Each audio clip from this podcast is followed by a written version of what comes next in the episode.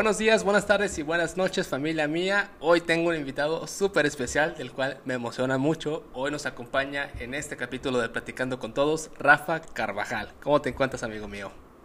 Todo bien, todo bien. Muchas gracias por la invitación. Me da mucho gusto estar por aquí. Muchas gracias por aceptar. Entonces te voy a explicar la dinámica y para los que es la primera vez, es una entrevista plática con, el invitado, del cual se busca conocerlo de manera más profunda detrás de la cámara, porque pues muchas veces mm, nuestros videos no se tratan de demostrar quiénes somos y algunos quieren saber qué pensamos, qué no pensamos, qué nos, qué nos gusta y qué no nos gusta. No se busca el chisme, no se busca la nota incómoda, no se busca la invasión personal, ni temas que te puedan meter en problemas tanto a ti como a mí. Entonces, una vez establecido estas cosas muy importantes, me gusta siempre empezar con la típica pregunta de ¿quién es Rafa Carvajal detrás de la cámara? Este, pues soy profesor, soy profesor en un tecnológico, en el bueno, ahora el nombre completo es Tecnológico Nacional de México, en el campus Santiago Papasquiaro, acá en el, en el estado de Durango. Tengo ya 10 años dando clases, aunque últimamente me desempeño más como este, jefe del departamento de investigación de mi tecnológico. A mí me toca ahí organizar las actividades de investigación, registrar los proyectos, Pura, pura burocracia. Pero bueno, es parte de la chamba. Este, soy ingeniero bioquímico con maestría y doctorado en ingeniería bioquímica, con especialidad en biotecnología microbiana. Y pues en mis clases o la carrera para la que doy clases hoy es, este, ingeniería de alimentos. El nombre completo es ingeniería de industrias alimentarias. Sí. Pero pues todo el mundo dice ingeniería de alimentos. Y, este, y por eso me dedico a la ingeniería de alimentos, más que nada. Eh, He trabajado ahí por, bueno, mi especialidad, lo que más me gusta hacer es trabajar con microbiología de alimentos, con producción de bebidas alcohólicas, tequila, mezcal, este, sobre todo con mezcal, pero les tenemos ahí un poquito a todas, pero el que, así mi especialidad es mezcal. Entonces, este, pues sí, tengo ya, pues que son más de 10 años trabajando con, con microorganismos para, para la industria de los alimentos. Ahorita que mencionaste el mezcal, yo, es, todos, yo creo que todos tenemos un, un, alcohol el cual ya no volvemos a tocar. Entonces, eh, yo el mezcal lo he tomado nada más una vez en mi vida. En mi primer semestre de la carrera, hace cinco años. Este, era como que la, la, la fiesta de la, de la facultad. Ya. Entonces, no, primer semestre, la novedad y todo, y la botella estaba grabada, ¿no? Pues generación tal, Órale. Este, año tal, ¿no? Y súper, súper bonito. Entonces dije, yo necesito esta botella. pues pasaban, pasaban las horas, pasaban las horas, pues obviamente vas copiando un poquillo el, juego de beer pong y todo, y ya veo una como con más o menos así, y como que la condición era que el que se la acabe, pues se, queda la botella. Entonces dije, un amigo ya la como, como que la iba a agarrar y le, iba a esconder, y lo vi, le dije, hey, no, el que se la acabe se la queda. A ver, y me la echa, a ver, acábatela. Y dije, sobres, pásame un vaso. Iba con mi mejor amigo en, en ese momento, le dije, pásame un vaso, Andrés y me lo pasé. Y, y, me eché todo eso, sin de por sí ya andaba tomado, sin experiencia en tomar mezcal, nada más me lo eché. 40% de alcoholito. Y me dije, ¿qué onda? Y me lo eché y nada más me dice, mm, ahí te veo en un par de minutos. Ay, que no pasa nada. No, hombre, casi me muero. O sea, todo espantoso, nada más recuerdo estar en mi cuarto, o sea, nada más me acuerdo despertar ver la botella en el buró y es un Ah, sí me la gané. sí, sí, o sea, sí llegó. Déjenme morir, por favor. No, si está peligroso el mezcal, está, está, potente, está potente. ahí pasó con el tequila, ahí pasó con el tequila. Cuando andábamos ahí de el típico viaje de estudios, fuimos a tequila y también duré, de hecho casi no me gusta el tequila, pero duré bastante tiempo sin tomar tequila por lo mismo de, igual, igual, por andar en el viaje de estudios, ya ves que te dan probaditas en, el pueblo de Tequila, en todos lados te dan tu probadita y pues con las puras probaditas terminas bien, bien fumigado. Pura muestra gratis. Sí, de pura muestra gratis terminas borracho gratis. Y no, con eso, con eso tuve con el tequila. Y terminé bien asqueadillo. Y, y me da mucha curiosidad del cómo crees tú que te percibe la gente. En tu vida laboral, por ejemplo, o tu círculo cercano, no hablando de ya las redes sociales, no, de tu círculo cercano y, y, y laboral. No soy muy diferente de las redes, ¿eh? O sea, soy así como, como soy. Precisamente, este, mm, creo que en parte por eso se, se, debe a que tengo, afortunadamente tengo ahí varios seguidores, porque creo que eso impacta mucho, el, el que, te proyectes tal y como eres, que no, que no finjas, porque tal y temprano va a salir ahí tu verdadera personalidad. Entonces, creo yo que sí me, la gente me percibe así como una persona así bonachona, este, en parte me costó trabajo, ¿eh? Me costó trabajo aceptarme así como soy, porque sí soy muy buena gente. Y este, y al principio, cuando estaba jovencillo, pues sí, la gente se, se aprovechaba de uno, ¿no? Y por lo mismo quiere ser diferente porque te, te cuesta trabajo, pues ver cómo la gente, pues, toma ventaja de que eres así buena gente, que te rompen el corazón fácilmente, así de, te, te piden un favor y ándale, mira, y pues ahí vas el gerito. Bueno, es que me, me, llamo Gerardo Rafael. Ahí va el Rafita haciendo ahí el favor, este, a veces sin querer o no sé. Entonces, este, ah, pero con el tiempo vas aprendiendo que, que esta parte de ahí también es valiosa, que no tienes por qué ocultarla. Simplemente vas midiéndote, este, poniendo tus límites, pues. Pero sí, creo que sí, la gente sí como que me ve como alguien, una buena, una persona así, pues, en quien pueden confiar, que soy así buena gente, este, que trata de ayudar a todo el mundo. Cuando llega una persona nueva, por ejemplo, en el, cuando estaba en el posgrado, o inclusive todavía en el trabajo, llega una persona nueva, me, me gusta que se sientan como en casa, apapacharlos, recibirlos bien, porque me gusta que se me también la gente también a mí. Entonces, esta es mi principal característica. Fíjate que, que, que dijiste del, siempre me, han percibido así, justamente ahí quería el pase, porque no, sé si te contó Nico Sastre, entonces el cual le mandamos saludos a nuestro buen amigo Nico. Aquí vamos a empezar a conocer un poquito tu historia, vamos a desmenuzar tus vivencias. ¿Cómo era Rafita de niño? De niño, mm, no era tan inquieto, ¿eh? O sea, igual siempre he sido así como tranquilón. Este, me gustaba mucho ver la televisión. Creo que por eso también ando aquí en las redes sociales, porque siempre me gustó este, la radio, la televisión. Yo, yo quería ser locutor cuando estaba chavito, me, me llamaba la atención eso. Pero también me llamaba la atención la ciencia, me gustaban mucho los programas de ciencia, me gustaba. En ese entonces, ya los pues, programas que ustedes no les tocaron, ¿no? El tesoro del saber, este, corre que se corre, programas ochenteros. Este, super ondas, también uno super ondas también por ahí. Este, hay uno con Andrés Bustamante, el Wiri Wiri, no sé si lo sacas por ahí. Me suena nada más el, el Wiri Wiri, pero... El Wiri Wiri. Tiene, un programa, tiene un programa como de literatura. Se llamaban Los Cuentos... Bueno, él se llamaba Timo y el programa se llamaba Los Cuentos del Espejo. Entonces me gustaba ese tipo de programas de ñoños. era un chavito ñoño al 100%. Este, y era tranquilo, era, pues sí, así como soy ahorita.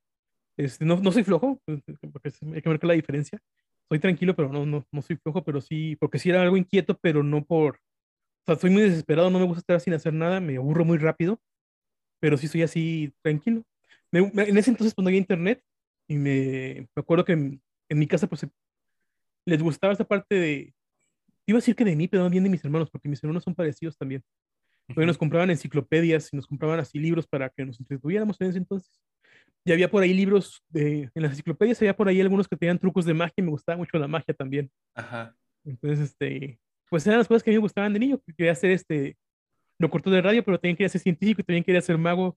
Son la combinación que es ahora el Rafita.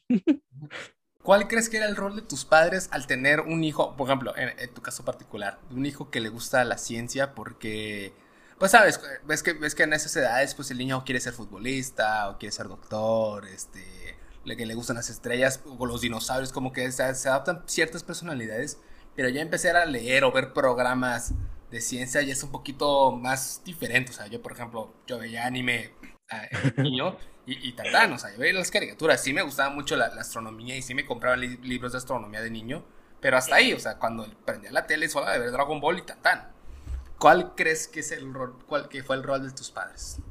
Ese sí les gustaba, como que siempre se preocuparon por eso, o sea bueno, también se preocupaban por, porque hiciéramos deporte, aunque no parezca, pero sí, les gustaba que hiciéramos deporte. De hecho, yo ya está cinta rojinegra en cuando, porque de chiquito me de, en la, toda la primaria hasta la secundaria, una parte de la secundaria, estuve practicando cuando llegué a esa cinta, a cinta rojinegra con el profe Agustín acá en, en Durango. Este, y lo menciono porque es muy famoso entre los taekwondoines, el profe Agustín. Ajá.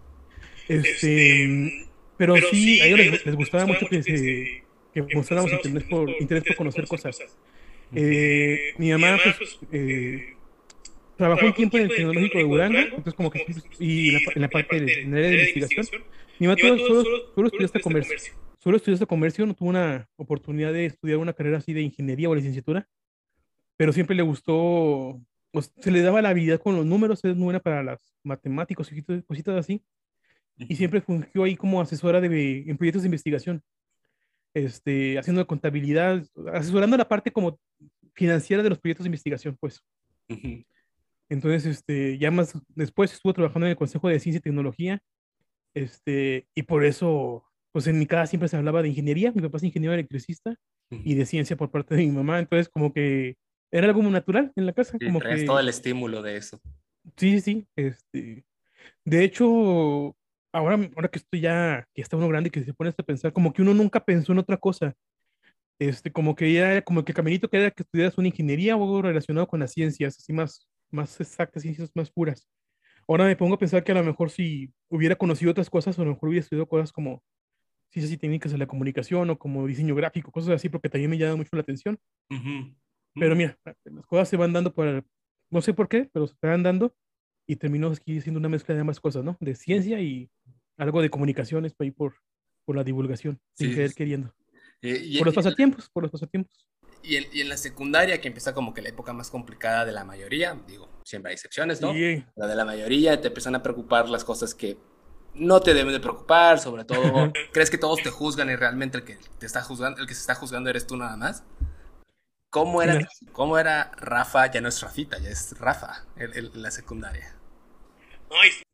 Fíjate, ahí sí nació Rafa, porque yo en realidad en antiguo me, llamo Gerardo Rafael, y en la ah. primaria era Gerardo, Gera, Gerita, y en la secundaria ya empezaron a decir Rafa, y ahora sí es una combinación de ambas, depende de, de donde esté, me dicen Gerardo o Rafael.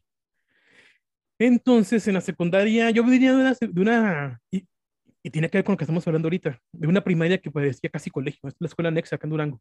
Tiene así como que, así, tienen sus grupos así como para niños sobresalientes, como que se preocupan mucho por lo que ah, estudias, así como que todo así muy, este, no sé, muy, los maestros son muy dedicados, no, es una buena escuela.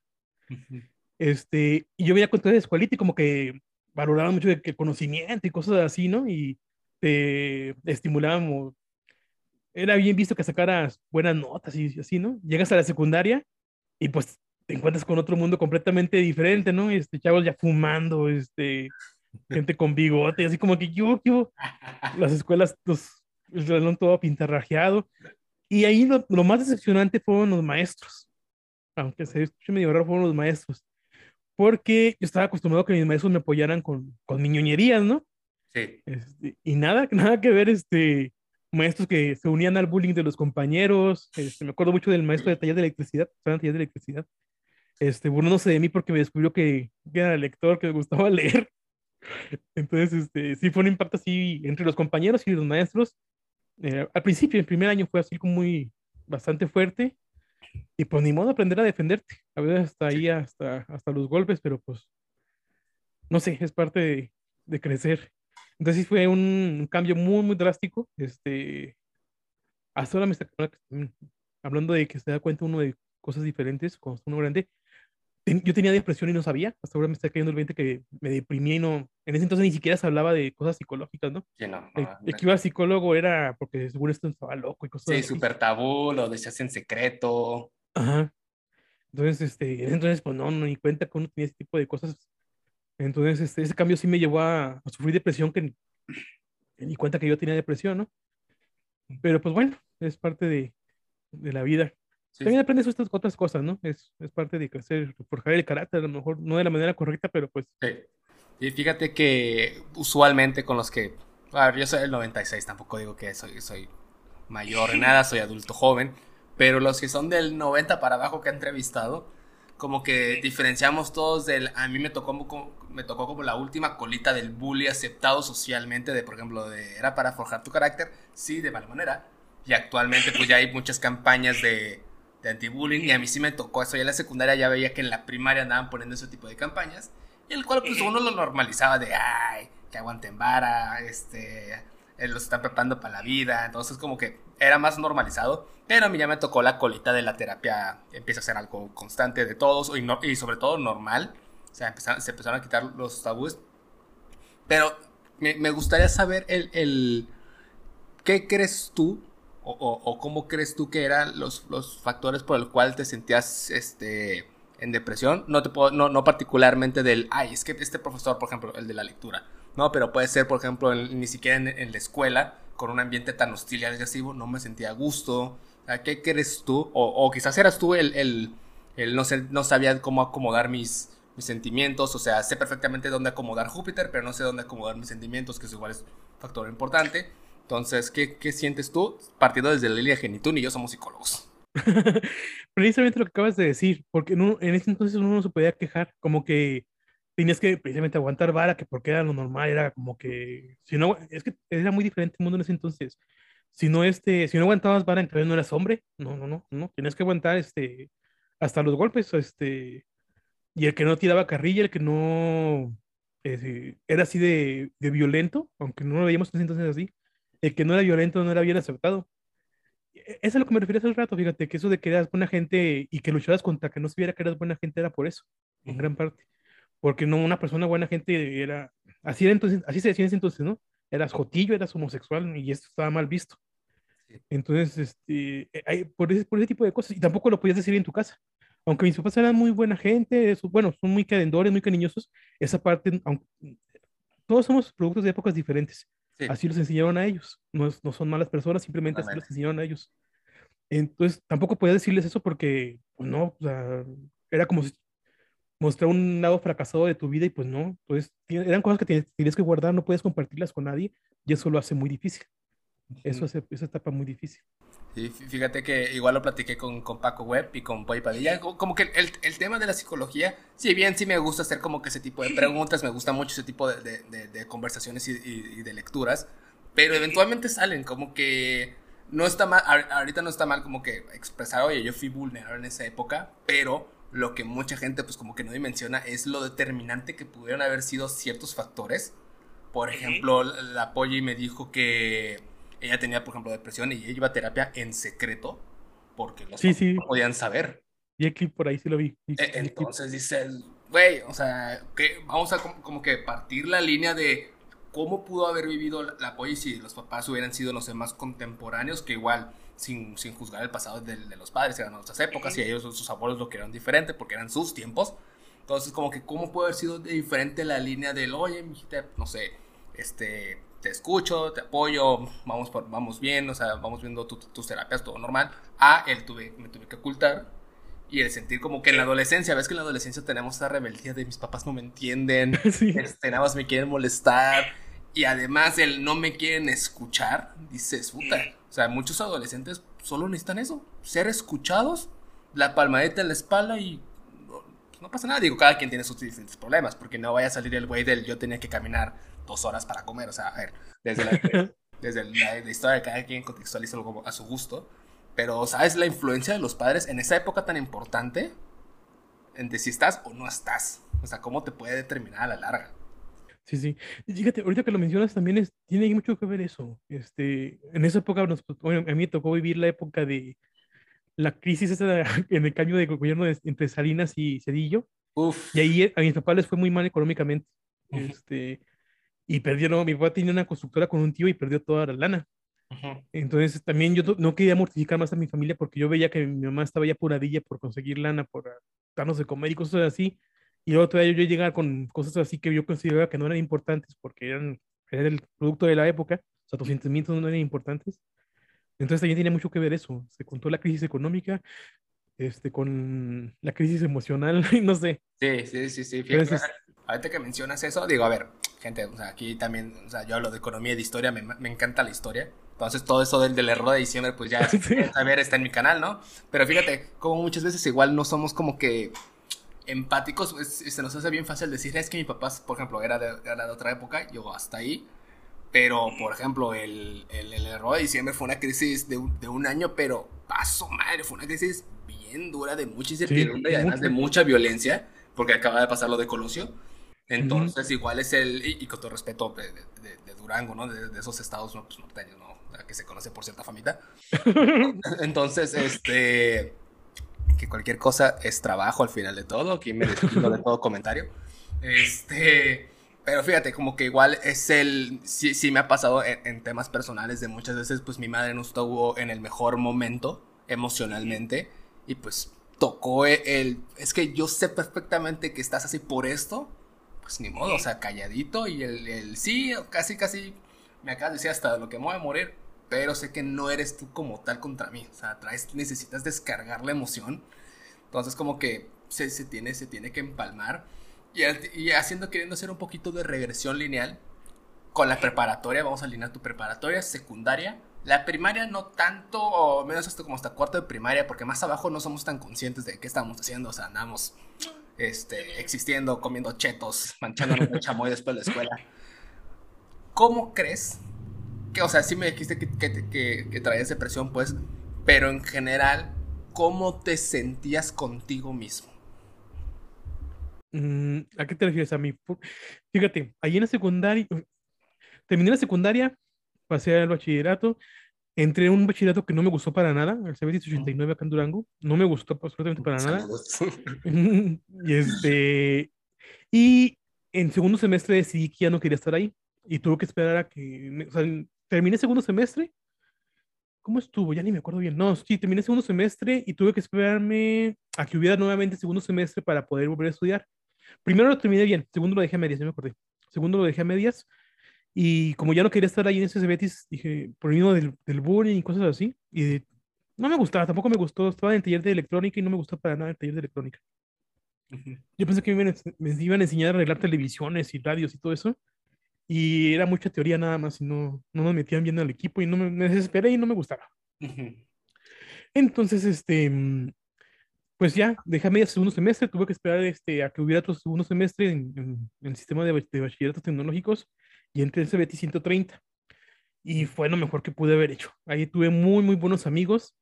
Este, y ahí ya me empecé a sentir mejor conmigo mismo. ¿Por qué? Porque encontré gente que me entendía. Este, ahí encontré amigos que todavía son amigos hasta la época porque eran, pues no sé, simplemente tuve la suerte de encontrar con compas con, que eran, éramos compatibles. Este, en nuestra forma de ser. Conocí muy buen, ahí sí conocí muy, muy buenos maestros, como el profe Roque, este, la maestra Antonia, el profe José Luis. Ahí sí encontré muy, muy buenos maestros y gracias me sentí ahí este, como pez en el agua. Ahí sí les gustaba que fuera medio nerd, aunque también como que me gustaba ocultarlo, no me gustaba que eh, vieran ahí que, que me iba bien en las clases. Este, descubrí una parte de mí que me, hasta ahora ya después que tomé terapia psicológica, me di cuenta que eh, cuando yo me agüitaba, o sí, cuando estaba triste en mis episodios, eh, episodios, de depresión, yo trataba de hacer las cosas como, ¿cómo le dicen? ¿Cómo le llaman? Sacan las cosas por medio del arte, pues. Me gustaba mucho la fotografía, ahí empecé con cámaras así medio chafitas de las que había antes de rollo fotográfico, hacer fotografías, a la gente le gustaba. Entonces, este, ahí como que me empecé a encontrar con cosas valiosas de mí mismo, empecé a conocer ya un poquito más. Y este, y pues no sé, me la pasé, ahora sí en bachillerato me la pasé muy, muy bien. Fue una época muy, muy chidilla de mi vida. Fue eso de reprobar en el segundo semestre en el CETIS 89 fue el mejor error que pude haber hecho. Me gustó mucho. Este, mm, sí, este, no sé, fue cuando me gustaba muchísimo la música en ese entonces, muchísimo, me gustaba mucho el, el, rock en español, que era lo que estaba así como en, en boga. Ajá. Entonces me gustaba mucho Caifanes, Café Tacuba, Soda Stereo, todo eso era como que era el boom del rock en español. Rock en español no sé, fue una época que recuerdo con mucho, con mucho gusto. Ajá. Entonces, ¿te expresabas, o, se puede decir que tu manera de expresarte era con la fotografía? tiene un nombre, no me acuerdo exactamente cuál es el nombre, pero si hubiera habido Instagram en ese entonces, este, me hubiera ido muy bien, me imagino yo. Porque las fotografías así en papel, bueno, en, sí, pues fotográfico a la gente le gustaban mucho. ¿Y qué tipo de este fotos te gustaban tomar? Aquí, bueno, todos esos lugares ya no existen. Hay uno mejor aquí adentro todos esos lugares ya no existen. Había, aquí está el Parque Guadiana, en Durango, y había partes del Parque Guadiana que todavía estaban muy, este, no había nada, era ya casi la sierra. Había el parque de Zaguatoba también, son como bosques de aquí de Durango. También, ahora ya está todo lleno de fraccionamientos, antes no había absolutamente nada. Entonces mira para allá y sacaba fotos de insectos, de hasta de los mismos paisajes que se veían por ahí. El famoso todo esto era monte. Ándale, exactamente. Entonces ahí me iba, me andaba ahí, a veces hasta solillo, con mis, con mis Walkman, andaba por todos lados con mis Walkman de cassette en ese entonces. Ajá. Entonces, ¿por qué crees tú que era la fotografía como que tu manera de expresarte? Porque no se me daba el dibujo. me gustaba dibujar, pero no era bueno para dibujar. Entonces, este, con la fotografía sí, este, lo podía hacer sin problemas. Eh, pero sí, sí, si hubiera tenido habilidad con las manos, hubiera sido el dibujo. Y por eso aprendí después Illustrator, porque ahora con la computadora pues sí se me da un poquito más. Ah, ahorita, ahorita vamos con, con, con, esa parte, justamente con la elección de la carrera, que digo, es como siempre, siempre son pláticas con los amigos de, hey, ¿qué vas a estudiar? Hey, que yo quiero estudiar esto, igual con los papás, pero todos vamos un paso a la vez. Y nunca está el, el, el, que quiere estudiar algo diferente, digo, en, en, tu época sin decir que eres viejo, ¿no? O sea, no había tanta diversidad de carreras como, como actualmente existen. Pero como que siempre está el, ah, mira, este güey se va a morir de hambre, ah, mira, este va a ser el doctor, todo eso. ¿Cómo fue tu proceso de elegir la carrera? Mira, digo, yo, este, si no hubiera sido exactamente por lo que dices, de que, y es que en ese entonces sí era cierto, ¿eh? sobre todo aquí en países en vías de desarrollo que no es tan difícil, digo, que no es tan fácil vivir de cualquier carrera. Eh, sí le llegué a pensar estudiar ciencias y técnicas de la comunicación, pero en mi casa sí tenía mucho ese concepto de que si no estudiabas alguna ingeniería o una licenciatura más así como en forma. No sé cómo se puede decirnos.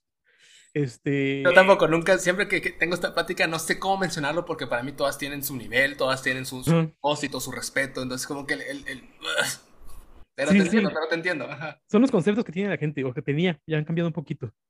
Es, entonces, si no estudias una carrera así como difícil o dura, no sé, así una carrera sin forma, no sé, este, no ibas a poder hacer nada en la vida. Entonces, este, como que era bueno, entonces tienes que estudiar una ingeniería, que era lo más eh, accesible aquí en Durango porque estaba el tecnológico. Estaba también en la universidad con ciencias químicas, pero bueno, me, me llamaba la atención estar en el tecnológico. Eh, por un momento pensé estudiar este, ingeniería en sistemas, de hecho me inscribí para ingeniería en sistemas, pero ya al momento de, de, elegir ya el, la carrera, ya cuando ya pasé, quedé del examen y todo, decidí inscribirme a ingeniería bioquímica ¿Por qué ingeniería bioquímica? Porque tiene que ver con, en bachillerato estaba en el sitio 30, estaba en la especialidad de eh, alimentos. Entonces dije, bueno, pues ya les sabes un poquito de los alimentos, sabes un poquito de química orgánica, porque era lo que me decían los maestros. Decían, este, cuando entrabas allá al, al Cebetis te decían, bueno, es que si escoges la carrera de químico, ¿cómo era? Era la especialidad de laboratorio y. Laboratorio y clínico. Los que estudian laboratorio y clínico se van generalmente para medicina o para QFBs los que estudian alimentos se van para químicos o para bioquímicos. Entonces dije, bueno, la química pura no me gusta, me gusta la microbiología, ya sé un poquito de química orgánica, pues vámonos para bioquímica. Y por eso fue. Entonces fue en, parte por lo que dices tú, de que tienes que jugar una carrera para, para ganarte la vida y porque ya sabía un poquito de esa, de esa especialidad. Fue por eso que decidí estudiar bioquímica. Y sobre todo porque sí me llamaba la atención microbiología. Si hubiera ido algo de microbiología, si fuera, me hubiera ido por microbiología. ¿De dónde viene ese gusto por la microbiología? O sea, digo, a ver, en la secundaria es cuando se llama biología, pero por lo que me contaste, mala secundaria. Entonces, yo era pésimo en biología, o sea, y soy pésimo en todo lo que son ciencias naturales. Soy, de verdad, o sea, si, en economía soy medianamente bueno, en, biología es totalmente impresionante proporcional, o sea, de verdad nunca se me pegó nada. O sea, y a mis maestras, si algún día llegan a ver esto, no sé, perdón, o sea, todo me lo todo, todo lo copié. En secundaria era muy mal alumno, entonces, de verdad, todo no, no, no me, no, no, no, era toca biología y yo ya me desconectaba, ya estaba en modo automático, no me interesaban en lo mínimo. ¿En serio? ¿De, dónde te entra ese gusto? En parte porque se me hacía fácil, en parte porque se me hacía fácil la biología, y este, pero sí el gusto ya, eh, cuando yo descubrí la microbiología fue precisamente por el profe que te mencioné, el profe Roque. Entonces, este, yo veía cómo él se apasionaba por los microorganismos, y nos daba la clase así como, ni siquiera tomaba libros, él ya se sabía así todo, los nombres científicos, este, el metabolismo de los microorganismos, se lo sabía así de memoria. Es muy inteligente ese señor, ahí debe seguir dando clases. Y, este, y por él, fue, fue que me llamó la atención la microbiología y por las prácticas que nos ponía a hacer, de aislamientos de microbianos, de tipos de medios de cultivo. Es como te, como te decía, me, me gusta, soy tranquilo, pero no me gusta estar sin hacer nada. Y parte de lo que no me gustó de electrónica es que casi no hacíamos nada, era pura teoría y de repente nos ponían ahí con los osciloscopios, pero pues yo no veía ahí, veía señales que hacían cosas y ya nomás, pero no entendía bien qué estaba pasando. Y con la microbiología, pues sí, ibas, to ibas tomar muestras, estos medios de cultivo, era todo más técnico, más práctico, pues eso me llamó la atención. Pues este, me gustaba ver cómo de lugares que parecía que no había nada, estaban ahí los bichos creciendo y no sé, simplemente por, me gustaba ver los microorganismos ahí creciendo en los medios de cultivo, en el microscopio, y creo que en parte también porque te contagian los maestros de sus, de sus gustos. Sí, un buen maestro te hace totalmente la diferencia. Yo, yo, quería estudiar astrofísica de, de morrillo. O sea, como yo, digo, yo, yo, yo sí fui ese niño que dijo, yo voy a ser astrónomo algún día. Entonces, mi, mi, mamá siempre me apoyó con eso, siempre mi, cuarto, y, hasta, la, fecha, o sea, yo soy de Tabasco, entonces mi cuarto allá en Villahermosa sigue teniendo mis estrellitas este, pegadas. Entonces, mis libros de astronomía de, de, de, primaria igual todavía los tengo, o sea, y mi hermanita los ve, entonces como tengo una hermana de 7 años, entonces como que le gusta también y, llega, oye Carlitos, este, que es Carlos Alfredo, oye Carlitos, ¿qué, ¿qué es el sol? Y yo, pues, una estrella. ¿Y, por qué brilla? ¿Por qué, ¿Por qué lo veo blanco? Entonces como que, como que es bien curiosa, ¿no? Entonces pues yo aprovecho de que pues, a mí me tuvo que enseñar unos libros, ah, bueno, yo te enseño. Entonces, este, me acuerdo que en la secundaria yo tuve un súper buen profesor de física, pero súper bueno, el maestro Martín, me acuerdo perfectamente. Y todas las clases era de eh, eh, Alfredo y el, y el profe Martín. O sea, era como, oiga, profe, ya, se enteró que esto, que esto, porque yo, yo buscaba las noticias también de, de, la NASA y todo eso. Y pues la clase terminó siendo él y yo. O sea, y en la, en la preparatoria lo mismo. Mi, el profesor Velázquez, así como, el, pero todas las clases era él y yo, y como se pidamos Velázquez, siempre decía, mi familiar, que es el que, el que le encanta esta clase, entonces pues como que andábamos mucho platicando, pero pues a mí la economía salió desde secundaria por todas estas ganas de, empecé a hacer, meterme en temas religiosos por, por gusto, por, por, decisión propia, de misiones, del altruismo y todo eso, y como que empezó mi cuestionamiento del y por qué yo tengo estos privilegios, por qué estas personas no, este, por qué yo no me preocupo, por qué yo puedo llegar a la escuela y dormir tranquilamente, entonces como que qué es lo, por dónde empieza el problema, entonces como que empecé a investigar, pues la economía me empezó a llamar, este, como que también mi, mi, limitación, como siempre odié el inglés, y aquí te voy a, aquí viene el pase del por qué te lo voy a conectar, porque en mi escuela, el colegio aquí, es una escuela de alto nivel de inglés. O sea, creo que les importa más tu nivel de inglés que qué tan bueno en matemáticas seas. Y sí está padre, o sea, el inglés sí es algo que te abre, sí, abre puertas. Sí, te abre muchas puertas, la verdad. Y sí, el, el, gracias a Dios, con Doye que no me gusta el inglés y yo hice el esfuerzo del mundo por no destacar en inglés porque no me gusta, terminé con un nivel medianamente aceptable. Nunca tuve problemas en, la universidad con nada con eso del nivel de inglés. Pero como me lo presionaban tanto, nace este, este odio de no quiero aprender inglés, no me gustan las cosas en inglés. Entonces como que lo que te marca de morro. Y me mencionas mucho el, el, el, no me gusta no hacer nada. ¿Por qué? ¿Por qué tienes ese el no puedo no hacer nada? me, aburro, me aburro muy rápido. Soy muy desesperado. Por ejemplo, no me gusta hacer filas porque estás ahí más parado. Entonces, este, todo no me gusta, no, no me gusta. Este, por eso ahora me encanta que todas todo se puede hacer por medio de las aplicaciones. Ya no tengo que ir al banco, porque antes odiaba ir al banco, estar ahí nomás. En el mejor de los casos, sentados esperando, ¿no? Entonces, este, no sé, me, me, me, me, aburro muy, muy, muy rápido. Sí, me pongo a pensar y todo, pero no, no, no. Prefiero hacer cosas prácticas que estar ahí nomás sentado sin hacer nada. Yo soy enemigo de hacer filas, o sea, es Sí, no, no, no, no. Por ejemplo, me, ha pasado mucho con mi novia de, ¿quieres un café o algo así? Ya vamos. Y hay fila, ya me voy. O sea, sí, hago lo mismo. Odio hacer filas, pero también, también entra la parte del, por ejemplo, de la ansiedad, del no, me, no soy paciente. O sea, entrevisté a un músico que se llama Carlos Sáenz, que su canción se llama Paciencia. Entonces, este, no sé si ubicas el programa del manual de NET, el manual de supervivencia. No, no. No, es que no te tocó. Bueno, es una, es una serie este, de manual de supervivencia escolar de NET, donde uno de los personajes suena? lo terminé entrevistando. Entonces, este, como que él me echó el pase, oye, este es un músico que, que es mi amigo, va a sacar su canción. Y me puse en contacto con él, y se llama Paciencia, y le dije a mi novia, me encanta el título porque yo no la tengo. Entonces, como que mucha, su, su, su, su canción es como que muy reflexiva, muy filosófica sobre lo de la paciencia. Entonces, si es el, yo no tengo paciencia porque a mí siempre se me dijo, haz esto, haz esto, haz esto, haz esto, haz esto, esto, pero ya, o sea, sé eficiente. Entonces, el, a, mí no me gusta, no me gustaba no hacer las cosas, no hacer cosas por lo mismo del necesito ser eficiente, siento que pierdo el tiempo. Sí, seguramente también viene por ahí. Y, en algunas cosas, pues sigo siendo así, en otras también está, está, rico a veces tirar la hueva, pero como que uno va como que cuadrando esas cosas. Y en la universidad ya elegiste la carrera, ya nos aceptaron y todo. ¿Era lo que esperabas? Sí, sí, sí, sí, me gustó la carrera, sí, sí me gustó mucho. Este, y, era eso y, más, porque te digo, yo pensaba que era nada más como eh, microbiología precisamente, pero ya después empecé a llevar cosas como de fenómenos de transporte, termodinámica, entonces sí descubrí muchas cosas en la carrera, sí, sí me gustó, sí fue una buena elección, porque sí empecé a ver este, yo no tenía ni idea de por qué, o sea, yo, yo entré por, por microbiología y por bioquímica, pero descubrí que era en verdad lo que era ingeniería bioquímica, que es todo lo que tiene que ver con el diseño de procesos, este, el diseño de la maquinaria, eh, lo, que, lo que te acabo de mencionar, lo que son fenómenos de transporte, eh, operaciones unitarias, eh, pues como, ahora sí que cómo funcionan todas las, la maquinaria de las industrias, como, sí, como mm, matemáticas para ver cómo se transfiere el calor, cómo se transfiere la masa, balance de materia y energía, entonces sí, sí, sí estuvo chido, sí me gustó. No sé si... me gustó que le seguí con los posgrados. Sí, sí, estás hasta ahí y, y, educas de eso. Hay mucha gente que estudió algo y, tan, o sea, no ejerció nada de eso, solo es porque tenía que entregar un título a su mamá, que lo pegara en el refri y sí, pasa. Ya, me deslindo.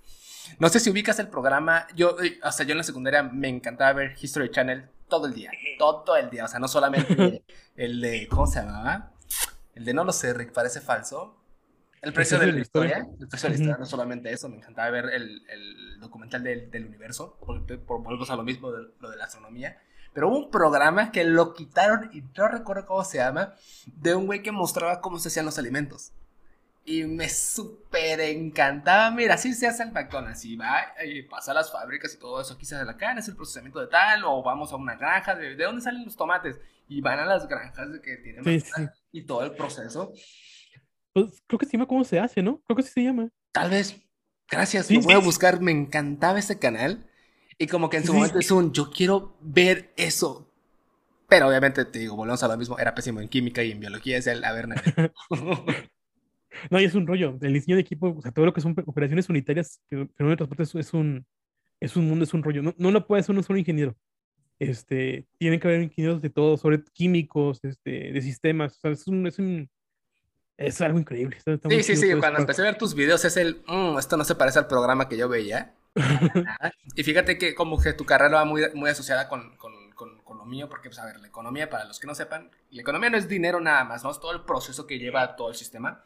Entonces, me acuerdo perfectamente en mi clase de teoría del productor, o sea, microeconomía, lo que, lo que precisamente hacen los, los productores, había un modelo en el que te decían, tenemos pan, cocineros, este, hornos y, y local, nosotros no estudiamos lo que se hace dentro. Nosotros lo consideramos como que pasa un proceso mágico ellos se encargan de todo eso, pero ya tenemos el pan hecho, ¿no? El valor agregado. Entonces, como que siempre salió la curiosidad del. Y, sale mucho la curiosidad actualmente de por qué las cosas valen lo que valen. Que es una pregunta que, gente, si no la voy a contestar ahorita, y hay cientos de videos que he contestado esa pregunta miles de veces. Pero fíjate que a mí siempre me ha encantado el, el. Cuando algo vale de verdad, por ejemplo, la comida, de la manzana que dura 100 días casi casi y, obviamente así consultando con tus videos, obviamente ya sabemos. Pero el, el, todo el proceso que tuvo que tener una simple manzana y la gente nada más la agarra y tantana, mira, está bonita, mira, está fea. O, o, la comida con los conservadores y es el nene. Este pedo antes, o sea, sí, yo soy enemiguísimo de la gente que, que tiene las huelgas de es que tiene mucho conservador y es un. Mi hijo, mi hijo, a ver, no lo hacen para. Algo que, que dicen, nos están intoxicando. no, es un rollo, es un rollo. Y son, a ver, gente, o sea, entiendo la postura, por ejemplo, la, de los test. Me cambiaste la vida. O sea, cuando yo empecé a tomar antidepresivos, por ende me quitaron la cafeína. Entonces, sustituto, té. Entonces, descubrí lo rico que es el té. Y empezaba, no era adicto ya al café, ahora era adicto al té. Pues me tomaba dos, tres tés al día, tal vez cuatro, pero de bolsita.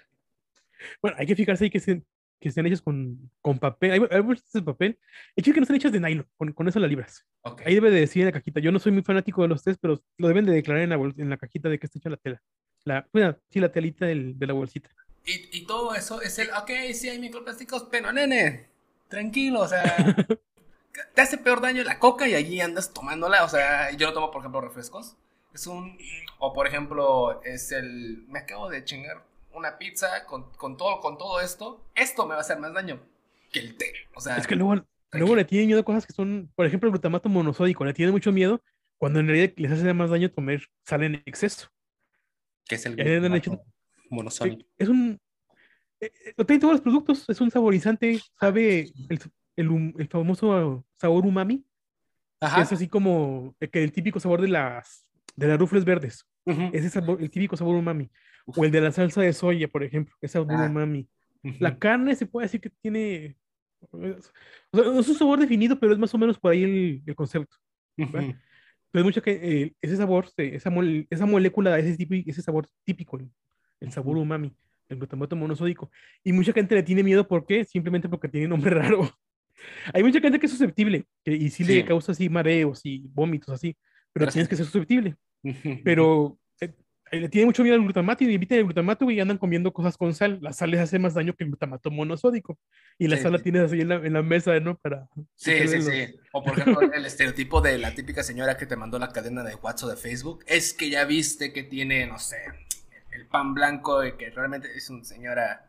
Se está, está comiendo en la calle cinco veces a la semana. O sea, no mames. Sí, sí puede pasar eso. Ah, eso te puede hacer mucho peor. O sea, te preocupan por cosas que, en el caso, y es todo por la, la, accesibilidad de la información y a la desinformación. Por ejemplo, con el etiquetado, que yo soy mega fan del etiquetado. hay gente que no, hay gente que sí. Pero, como la gente es que ahí dice, no sé, exceso de, de calorías, ya todo está mal y es un, a ver, te puedes comer tantillo y está bien, o sea, todo con medida las, las calorías. Un nutriólogo te va a decir, güey, sí, solo pues, pues mídete, o sea, hasta ahí, pero la gente vio etiquetado y dijo, casi casi vio la etiqueta, la etiqueta de veneno. Y es el, no, nene, tranquilo.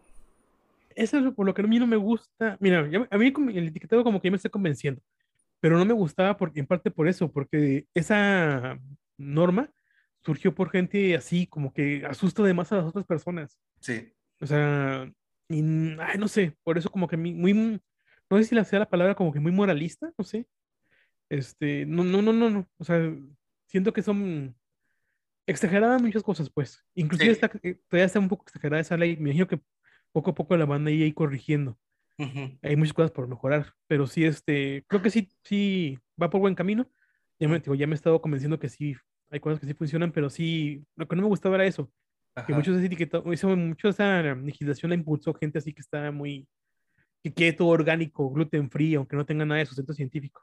Dale, ahorita me quiero concentrar más, más en ti, quiero volver a ti. Y ahorita vamos a hablar de ese tema de los gluten free y más que nada del mame. O sea, hay gente que dices, va, tú si eres malo, a ti si te cae mal. Pues, pero a ver, tú no. Entonces, pero ahorita quiero, quiero continuar contigo. ¿Cómo entra la parte de querer enseñar? O sea, porque una cosa es ser bueno en las materias, que te guste la carrera, pero ya la parte de quiero además enseñarle a alguien, yo creo que eso es un rubro totalmente diferente. Este, en parte porque me gustaba todo eso que te digo de las ciencias y técnicas de la comunicación. O sea, yo pensaba que, no sé, a lo mejor el medio se escucha medio excéntrico, pero yo pensaba que quería escuchar, o sea, que podía yo decirle algo a alguien, que podías, este, que tenía algo importante que decir. Ajá.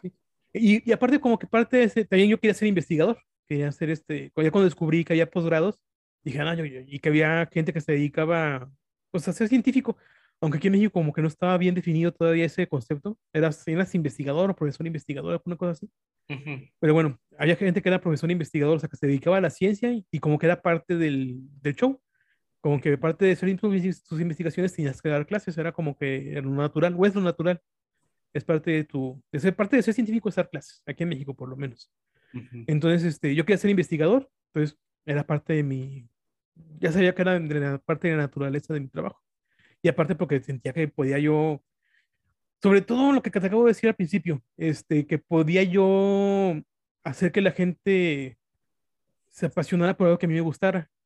Porque yo sentía que muchos de, ay, bueno, sí, que muchos de mis profesores, este, como me pasó en bachillerato, probablemente la electrónica, es, bueno, de hecho la electrónica debe ser muy interesante, pero no tuve los maestros adecuados que me enseñaran a ver esa parte interesante de electrónica. Contrario a lo que me pasó con microbiología y con química orgánica, que tuve profesores que les gustaba tanto que me enseñaban de manera menos esas, materias. Entonces yo sentía que yo podía contribuir un poquito a eso, hacer que la gente se enamorara de la ciencia porque a mí me gustaba la ciencia y me gustaba enseñar como el profe Rocky, me gustaba enseñar como la maestra Antonia y por ahí fue el asunto. Como que viera, y porque me gustaba mucho el programa de Big Man, también Big Man, porque luego me preguntan, ¿cuáles son los científicos que más te han influenciado para andar aquí en redes sociales? No, no, no fue un científico, fue Big Man el que me, hizo que, no, que tuviera que en redes sociales.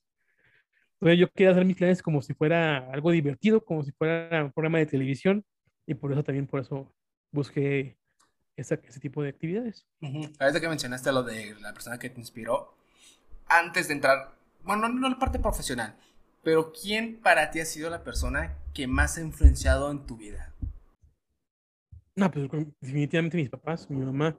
Pero yo nunca voy a hablar, o sea, sí es verdad, sí, sí admiro gente que de la ciencia, ¿no? Este, inclusive casi siempre que me mencionan así, como que diga algún personaje que me, que me impactó, nunca pienso en los científicos internacionales como pueden ser, no sé, en mi, en mi campo, en mi campo que es la producción de aromas por medio de microorganismos, este, que es Asco Pandey o Carlos Foucault, sino personas que están, que estuvieron ahí conmigo como el diario, como el doctor Oscar Soto, la doctora Mía Rutiaga, este, el doctor Ida Medrano, o sea, personas con las que estuve trabajando así directamente fueron las personas que más influenciaron en mi vida, y obviamente mi mamá y mi papá.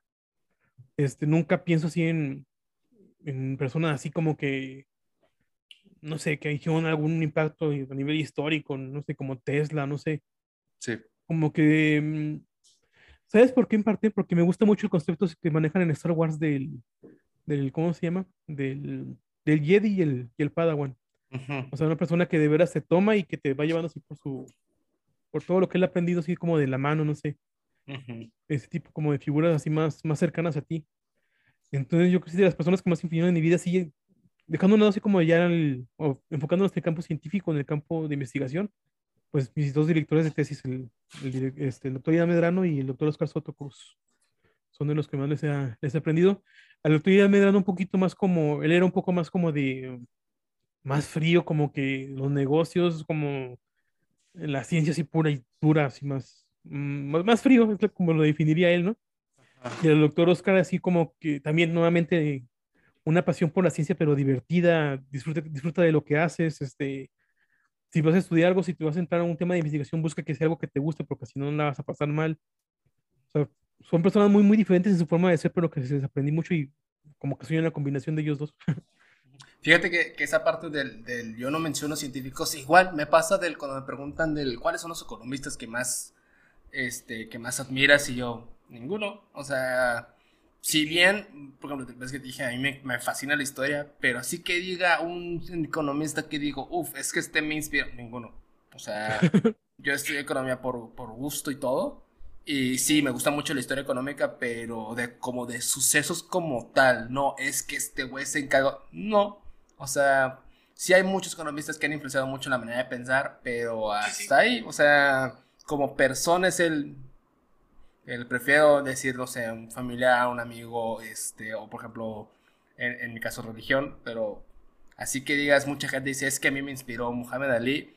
A ver, ¿tienes una fuente de, de, inspiración como tal, pero que sea importante en ti? No, porque no tienes un vínculo, ni siquiera sabes quién es como persona, o sea... Sí, a lo mejor sí. Sí, porque muchos dicen que Maradona, por ejemplo, los futbolistas, que Maradona me inspiró, pero Maradona como persona, pues como que daba mucho que desear que, digas, así que digas, uy, qué inspiración es él. No, o sea, que ya sea el jugador y sea famoso quizás como él y hizo su magia en el fútbol, pero hasta ahí, algo más profundo como que alguien que impactó en tu vida, yo creo que siempre se, siempre se termina encerrando a, gente ya más, más asociada, más relacionada con nosotros.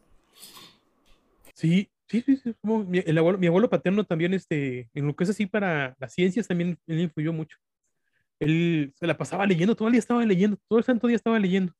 Y cuando viajábamos con él era, bueno, yo me entretenía mucho porque mientras viajábamos iba platicando un chorro de cosas así, sobre todo de historia. Y ah, mira, en ese lugar pasó esto y esto y esto, y era como, bueno, en ese entonces yo lo veía como que me estaban contando un cuento, ¿no? Me acuerdo mucho cuando fuimos a Guanajuato, que ahí me aventé toda la historia de los cristeros y fue muy interesante viajar con él en ese, en ese viaje. Entonces, este, pues sí, también mi abuelo paterno sería. En, en, cuanto a la ciencia, mi abuelo paterno tiene mucho que ver con este, con este rollo. Este. Y fíjate, en, el ámbito científico, digo, de las personas que más, de los más influyentes en la producción de, de aromas, que es lo que me dedico, o, trabajando con levaduras para la industria, es Asco Pandey y Carlos Sokol, uno es de la India y otro es de Brasil. Y con los dos he tenido la oportunidad de trabajar. Aún así, prefiero mencionar siempre a los que estuvieron más cerca de mí. Sí, sí, sí. O, por ejemplo, yo, aunque ahorita te digo que soy mega fan de la historia, en su momento yo la odiaba. O sea, yo le decía a mi mamá, a mí de qué me sirve saber cosas que ya pasaron y, y, tan tan. Pero tuve un muy buen profesor en, en, en, la carrera, al inicio de la carrera, el profesor Ariel, que él, él sí se echa el podcast con ustedes. Saludos, profe.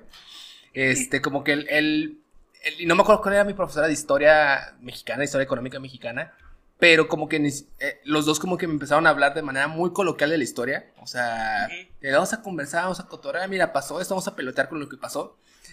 Y por ejemplo, me entró mucho la parte del, de la historia mexicana. Igual, yo era súper malenchista de nombres, que en Europa la historia sí es mamona, aquí qué hueva. Pero la maestra nos, nos, recomendó un muy buen libro, que es La historia mínima de México, de Colegio de México, el cual acá te lo recomiendo. Y la época de la revolución te lo cuenta así súper tranquilo, súper digerible el libro. Y la maestra te lo contaba como si fuera una novela. Entonces, como si hay traiciones, estrategias, entonces dije, no, o sea, yo sentía que estaba leyendo Game of Thrones Región 4, o sea, yo andaba mega emocionado, y es la diferencia que te puede hacer dos profesores que se nota que además les gusta la materia, te la enseñan bien. Y ahorita te puedo decir, y, y, siempre que me dicen, oye, ¿qué profesores? Por ejemplo, cuando ahora sí me dicen, ¿hay algún profesor que ha influenciado? Yo sí, hay como cinco o seis profesores que tuve a lo largo de, de, la carrera que dije, no, hombre, qué bárbaros de profesores. ahí sí puedo decir, estos sí me inspiraron para que veas. Estos sí me influenciaron a ver, mira, mira la economía o la historia de esta manera. Y es el.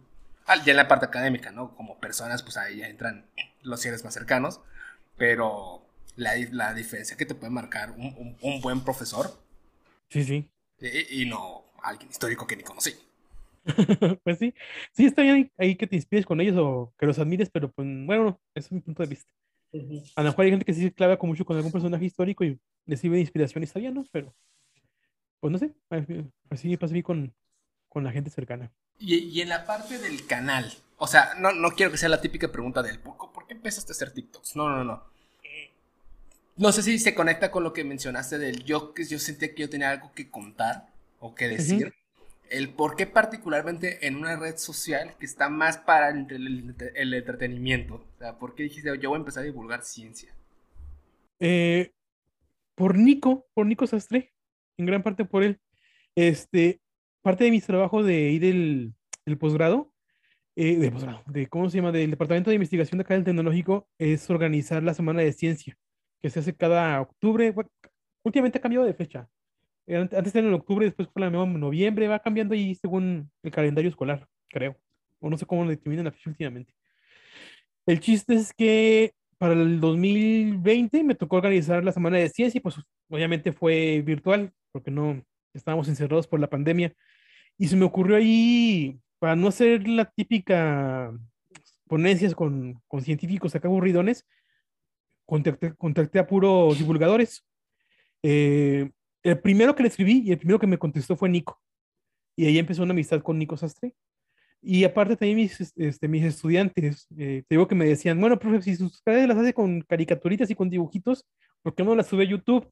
Y yo, no, yo quiero andar subiendo cosas a YouTube, no, no, no tengo el talento ni, o sea, no, ya estoy también grande para eso, esos son para chavitos, esos influencers, yo no, no, no, no pero ya con la pandemia que tenía que hacer mis clases ya por vía como ahorita como Zoom, este, tenía que preparar videos para subirlos allá a la, plataforma virtual de la escuela y todo eso. Pues dije, bueno, vamos a subir un video a, eh, a TikTok a ver qué pasa. Y sí tuve algunos views. Em, originalmente yo quería hablar de bochos, que es lo que, también es parte de mis pasatiempos, los bochos, me gustan mucho los bochos. Y un día se me ocurrió contestar por ahí un video de una duda de mm, empaques de alimentos, de las, específicamente de las ahoritas, de por qué están tan infladas, y se me hizo viral. Ah. Dije, ah, mira, a la gente sí le gusta que le hable de alimentos, y otra vez vamos por el campo de alimentos. Y por ahí, este, por eso decidí hablar, de, de ingeniería de alimentos en, en TikTok. ¿Y por qué en TikTok también? Porque se, era mucho más rápido que hacerlo para, en TikTok que para YouTube. No tenía que tener tanta producción. Era, me agarraba mi celular, me grababa y ya lo subía. Sí. Entonces también fue por eso. Sí, sí, en YouTube igual en su momento cuando empecé a hacer videos, me dijeron lo mismo del por qué no empiezas en YouTube. Porque a mí mi maestra, la doctora Gabriela Siller, este, que igual le mando saludos, pues me dejó un proyecto final de eso, hacer un video y pues es tardadísimo. O sea, resultó que sí soy bueno haciendo videos, pero tardé, en un video de 15 minutos, tardé días. O sea, tardé miles de horas en varios días y el TikTok hay veces que dices, puta, la hora que más tengo tráfico de, de, de, de seguidores es el, a ver, tengo cinco minutos, eh, me voy a grabar. O sea, y tan, y el video en cinco minutos se puede tener 300 mil o mucho más y lo grabé en cinco minutos. O sea, también es muy accesible eso.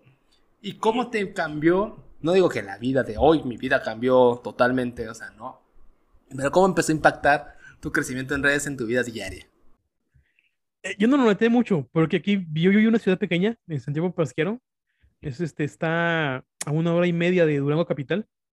Es de las ciudades más grandes de, bueno, relativamente. Está, es Durango, Gómez Palacio, Lerdo y luego Santiago Pasquero. Es de las ciudades un poquito más grandes de aquí del estado. Este, pero todos nos conocemos en Santiago Pasquero. Entonces, en la calle ya me conocía la gente. O sea, yo salía a la calle y en ese entonces pues no se salía mucho por incidente por la pandemia, ¿no? Entonces aquí yo estaba acostumbrado a que me conocieran como el profe y el profe aquí en Santiago. Entonces cuando empecé a notar fue cuando empezamos a salir más después de la pandemia. Bueno, un poquito, todavía no pasa la pandemia 100%, pero cuando empezamos a, nos permitió, pues, la pandemia nos permitió salir un poquito más. Y ya que la gente me reconocía en Durango. Entonces sí fue cuando sí, cuando iba para Durango y que la gente me conocía, sí se sentía medio raro. Ahí fue este, pues sí, prácticamente es lo que me ha cambiado más, no es más que nada este, el hecho de que me conozca la gente en la calle, pero así un, cambio así, mm, a lo mejor porque vivo aquí, no, no ha sido tan, o que me buscan de las marcas también, también eso sí ha sido curioso que ahora eh, empresas con las que yo estuve trabajando como asesor, o sea, mm, no sé, para, ahora por ejemplo, a Dolores, ¿no? Me tocó por ahí asesorar algunas tesis, con, volver a conocer los procesos desde el punto de vista técnico, ahora me busca el departamento como de marketing para, oye, queremos que vengas a firmar algunos de esos. Ah, Olga, sí, y aquí aprovecho aquí para aclarar, a las empresas a las que les acepto ese tipo de colaboraciones es porque empresas por las que, con las que he trabajado y confío en lo que hacen, porque no con cualquiera aceptaría una colaboración. Entonces, a tu Dolores que sí he trabajado con tesistas, que conozco los procesos, que sé cómo trabajan, por eso acepté la colaboración con ellos. Otra empresa que no conozco, que dudo un poquito ahí de la calidad de sus procesos, no aceptaría trabajar con ellos. Entonces, este, sí es curioso que ahora en lugar del departamento técnico te buscan el departamento de marketing, cositas así. Este, pero no, no, no, no sé. A lo mejor todavía no me cae mucho el 20. Algo que me gustó también mucho es que personajes a los que yo admiraba, eh, que hacían divulgación, este, ahora pues estoy ahí con ellos como, como un camarada más. No, no soy nada más su seguidor, sino que también ya, ya me ubican, ya me conocen, chateo con ellos, platico con ellos, ya los conozco en persona, entonces también se siente Así como me imagino que es para como las personas conocer a algún, algún, actor de telenovelas, pues ahora yo conozco mis actores de telenovelas que eran varios divulgadores de ciencia. Fíjate que eso, eso, eso sí te lo comparto mucho y, creo que lo he mencionado un par de veces en, en, el podcast.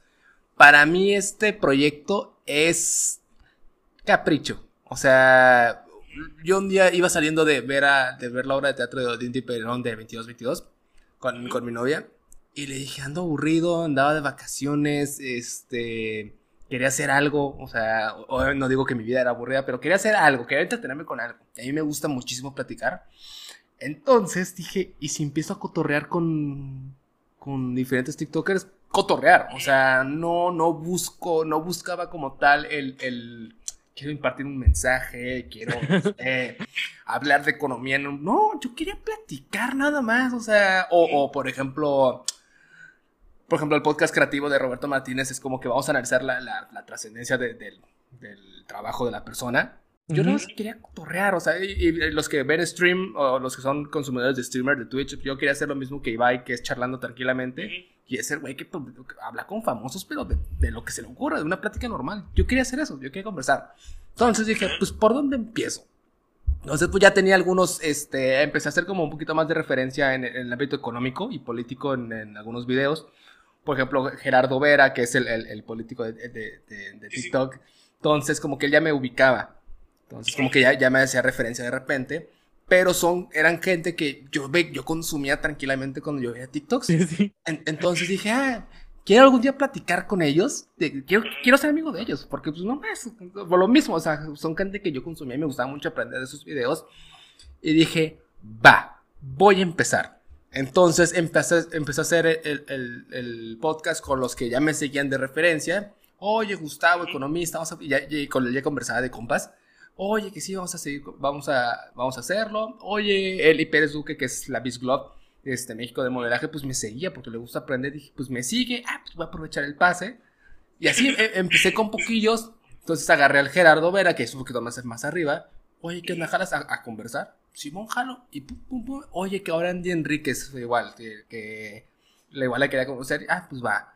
Oye, que ahora este, el Nico Sastre lo mismo. Oye, pa, vámonos. El Nico Sastre igual ya es uno que ubicaba. O por ejemplo, igual contigo que te comenté antes de empezar.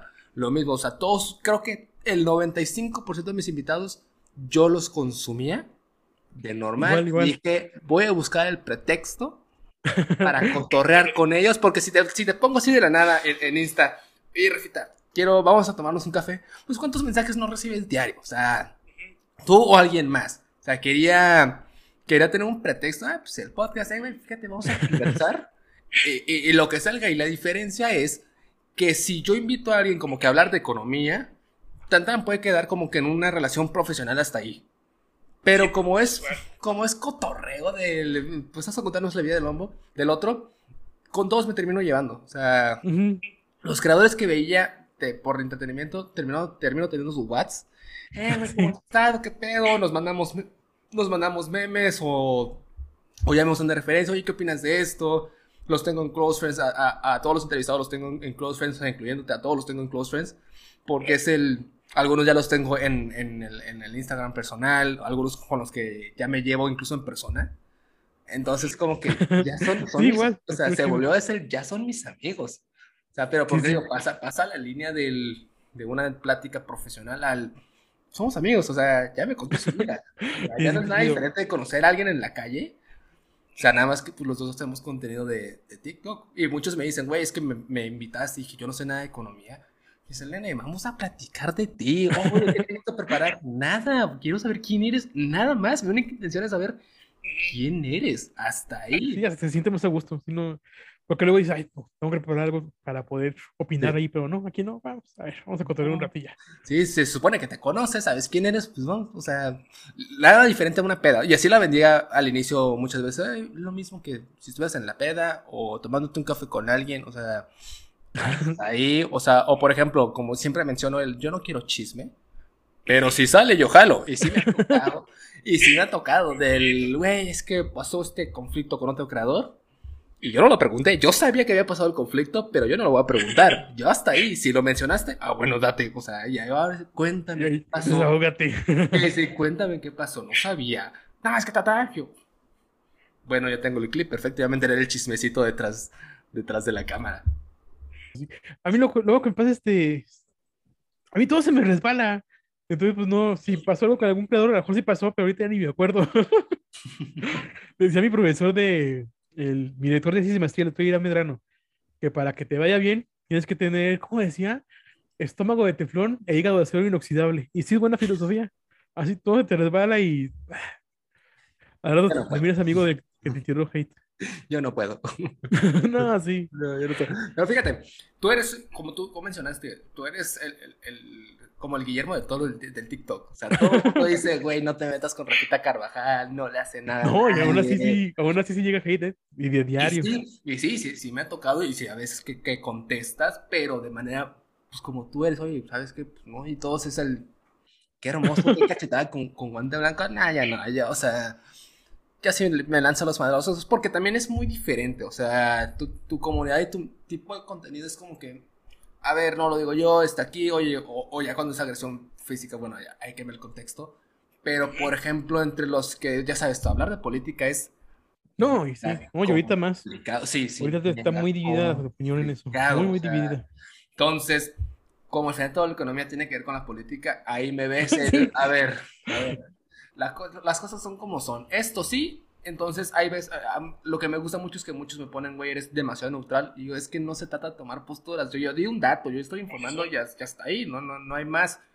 Pero entre las ciencias sociales no, sí es, aunque sea un dato, es interpretado de muchas maneras, porque pues, es una ciencia social, ¿no? No es como que el químico es esto y no sé si te gusta o no, el químico es este y, y tan tan.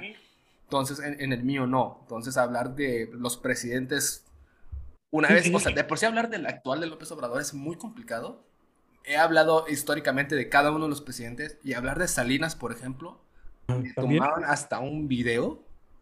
Y nada más, y si te agarré el libro, estoy basándome en este libro, la historia mínima de México, la historia económica, perdón, la el largo curso de la economía mexicana se llama. O sea, es un es una investigación muy grande y tú, usuario 753, no te gusta, no, no es mi pedo, o sea, estoy diciendo que es este libro, no es mi opinión, yo ni siquiera viví en esa época, o sea, lo estudié la situación, pero más allá de eso, no. Y hay señores, porque son señores, ¿no? Que me ponen, es que tú no sabes lo que tuve que pasar. pues no, pero pues hasta ahí, yo no soy Salinas, güey, no me tienes que mentar la madre a pues mí, yo nada más estoy informando. Y hay gente que de verdad me han mentado la madre de es que tú lo defiendes y yo. Señor, no mames, yo ni nací. O sea, todavía ni. ¿Dónde estás? Sí, sí, sí, es mega complicado. Entonces, de repente si sale el comentario que dices, mmm, ya me encabroné, a ver, voy. Entonces, espera, porque es diferente. O sea, también mi carácter, o sea, también mi carácter no es un, te voy a ignorar, no, que de todos modos, sí me llegan demasiados comentarios dúos de eso, güey, no te voy a pelar. O sea, me lo dijo, me lo dijo Nico, de hecho. El, me, dijo, si es, es un güey de 10 seguidores, y no es por la, parte de ego, yo tengo más, no, no, pero la parte del, ahorita tu opinión no me importa. Quizás después sí. Ahorita no. No te voy a pelar. Y entonces eh, siempre recuerdo a Nico de ahorita no me importa, por eso procuro mucho no decir güey, no tienes ni seguidores o algo así porque es el... Porque yo la conozco, sí. Entonces, entonces no quiero que me apliquen el, bueno, cuando, cuando me importe, cuando ya crezcas te voy a prestar atención. Entonces, una de las grandes enseñanzas de Nico. y, te iba a preguntar justamente eso, del cómo tomas, o sea, yo sé que me dijiste que te resbala y todo, los, los comentarios, pues, pero mm, ¿ha habido algún tipo de comentario que dices, uy, ahí sí te pasaste? Pues nada más, de hecho fue uno, que sí se subí por ahí, se hizo, yo, yo no pensé que fuera a reaccionar así la gente, ¿eh? Eh, no me acuerdo cómo se llama este muchacho, ya, ni me acuerdo cómo se llama. Tiene una, un icono como de una carita enojada. Este, y ahí, y, mira, sin, sin querer que yo sí tuvo que ver que tiene seguidores este, este, chavo. Este, yo estaba hablando del proceso de enlatado, que el proceso de enlatado es un, un proceso en el que yo confío mucho, porque es un proceso muy, muy noble no tienes que estar ni conservadores. Si lo, si lo haces bien, no tienes por qué ser conservadores. Es un proceso seguro, nos permite transportar alimentos por todos lados. Y yo estaba contestando un, un video del Dr. Biter donde el Dr. Biter le tiraba los enlatados como englobando todo, que todos los enlatados eran malos. Yo, explicaba por qué no. Y ese señor este, empezó ahí a, a contestar y hizo una respuesta del Dr. Biter diciendo que yo no tenía derecho de opinar porque estaba excedido de peso. Ah, sí, sí, y, como, y, como, tenía varios seguidores, dijo, este que, y luego aparte entré a su canal para ver quién era, y me fijaba que él hablaba mucho de amor y paz, y que quién sabe qué, que todos éramos hermanos, y que el biohacking y cosas así, y dije, no, este cuate sí puede hacer más daño de que me, o sea, a lo mejor a mí no me afecta, ¿no? Pero sí puede hacer más daño más adelante porque pueda eh, contagiar de esas malas sillas a muchas personas. Y por eso se me ocurrió contestarle ese fue, y no fue tanto, digo, no fue tanto por mí, sino porque veía que si tienes, como si tienes seguidores, veía que podía, que podía compartir un mal mensaje, pues, y que puede hacer más daño más adelante. Por eso él decidí contestarle. Este, yo le tiré, en su canal al pobre cuate, eh, tuvo que empezar otra cuenta. Cuando le tiraron el canal de TikTok, se fue a Instagram. este video yo no lo saqué de TikTok porque dije, es un conflicto de TikTok y se queda. Le tiraron, después le tiraron Instagram y él andaba tirando también YouTube. le cayó la voladora totalmente. Sí, sí. Y este, y hace poquito un chavo también subió un video ahí diciendo que le daba pena subir al gimnasio porque se sentía juzgado. Y yo me acordé que las, eso sí, una característica así, hasta me da risa, bien, bien curiosa, así, bien, bien marcadita. Todas las personas que me llegan a tirar hate son personas que van al gimnasio o que por lo menos están empezando a ir al gimnasio. Porque tienen una característica es que, igual, tienes fotografía de, icono de perfil con, así como, Ajá. un mes, pero ni siquiera están fuertes todavía, ni siquiera están marcados todavía, como que sé que están empezando. Sí, sí, sí. Entonces, este, son los únicos dos videos que a los que he hecho sí referencia al hate que me tira. Ese, ese muchacho y todo ese que te digo que la característica que tienen todos, que como que están empezando a ir al gimnasio y no sé por qué empiezan a decirme, ni siquiera atacan el argumento que estoy diciendo, simplemente atacan, atacan por mi peso. Sí, te atacan a tu persona. Ajá. Y es este, pero son los únicos videos sí que he hecho por, este, haciendo referencia que me tiran hit.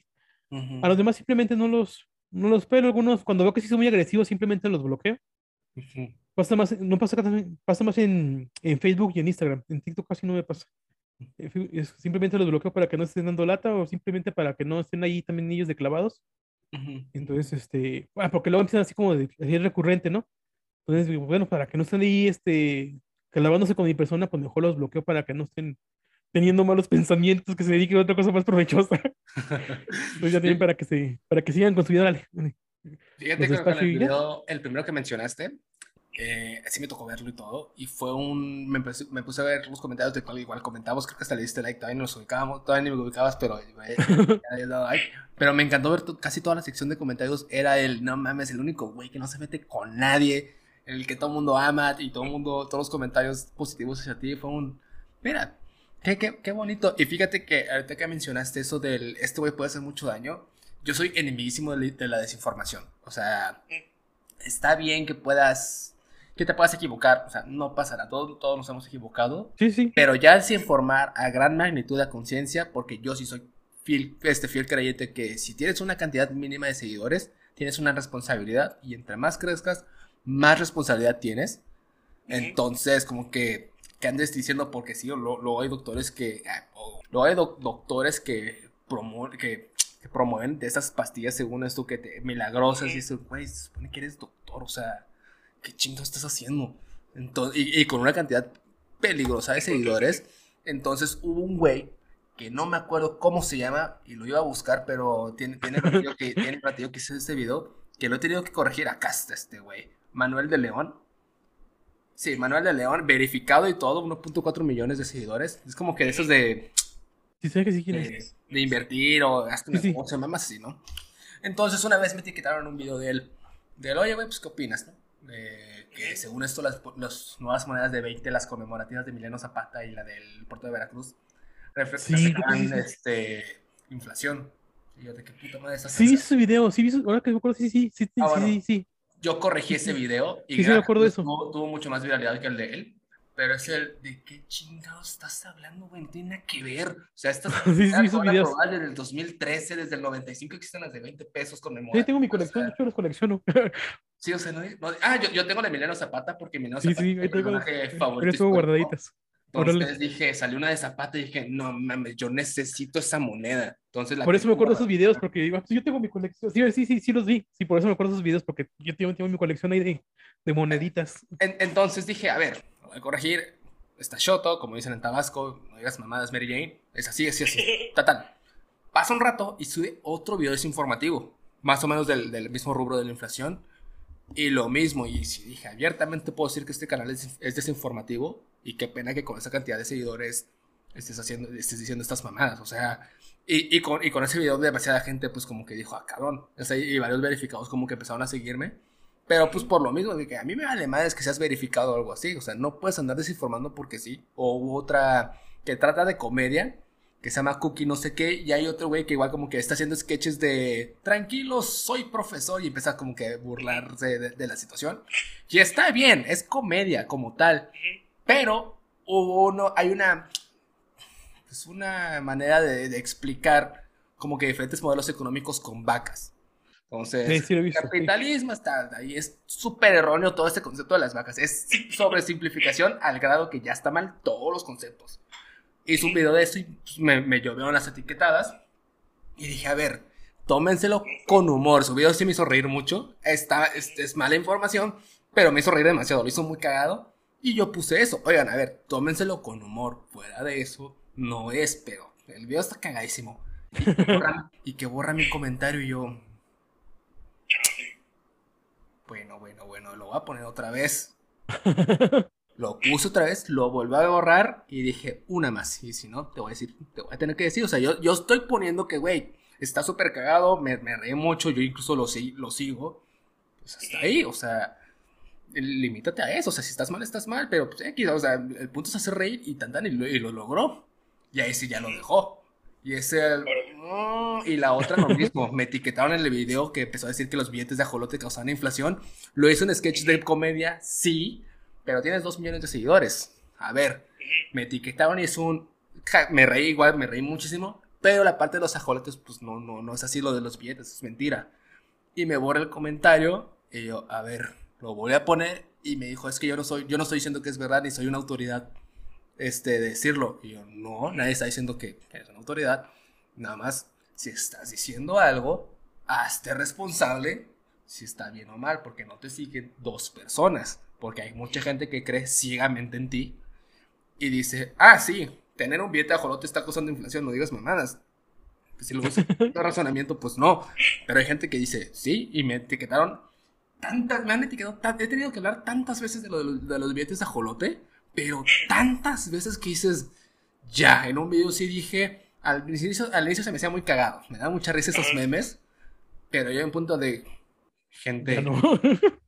ya no es, ya Sí, sí, sí, es un, a ver, ya me está preocupando, o sea, todo era jijiji, jajaja, hasta que ya se está volviendo 10 millones de viralidad un video de eso. Y, y obviamente todo es culpa de AMLO y, y es un... ¿Qué? ¿De qué me perdí? O sea, ¿se lo están, ¿de verdad están, tomando en serio eso? Sí, sí, sí, te creo. ¿Cómo tomas tú esa información? O sea, yo sé que no puedes corregir a todos. O sea, pues no. Pero fíjate cómo, bien cómo lo toma diferentes personas. Porque yo así conocía al Cojo Felicio del tío Robert. Porque empezaban ahí ah. haciendo cotorreo de. Ah, pues, sí, sí, sí. Pues de desmadre. Sí, sí, sí, ahí con su en la hora feliz. Simón, ya acordé. no, ya saben, participé con ellos, me invitaban a su programa y todo. Uh, no lo vi. Yo estuve con ellos. Ajá. Este, pero eh, ellos saben que están haciendo comedia, saben que no están diciendo las cosas correctas y empezaban a agradecer que yo hiciera, que también, pues yo soy fan, a lo mejor también por eso lo tomaron bien. O sea, cómo llegar a ellos, porque utilizaban los mismos términos que utilizaban en ese programa, ¿no? Así, o sea, ok, está, está chido, lo reímos, pero ahora ahí te va la parte correcta. Y tanto sus fans como ellos les agradó eso y por eso me voy a tener popular entre los fans de la hora feliz, porque les gustaba que hiciera ese tipo de cosas. Sí, o pasa con la cotorriza, que ellos mismos dicen, a ver, si vas a citar a la cotorriza estás bien pendejo, o sea, los primeros que no tienes que hacerle caso es a nosotros y es el... Eso es hacerse responsable de lo que estás pues diciendo. sí, sabes que es cotorreo y está chido porque... Es más, a mí me brindó una herramienta para poder llegar a más gente. Porque sí subí mucho, desde que empezaron a mencionar en Hora Feliz, este, sí subí muchos de seguidores, porque pues este, digo, lo vimos, este, tanto los conductores como los fans de ellos me, me apoyaron mucho.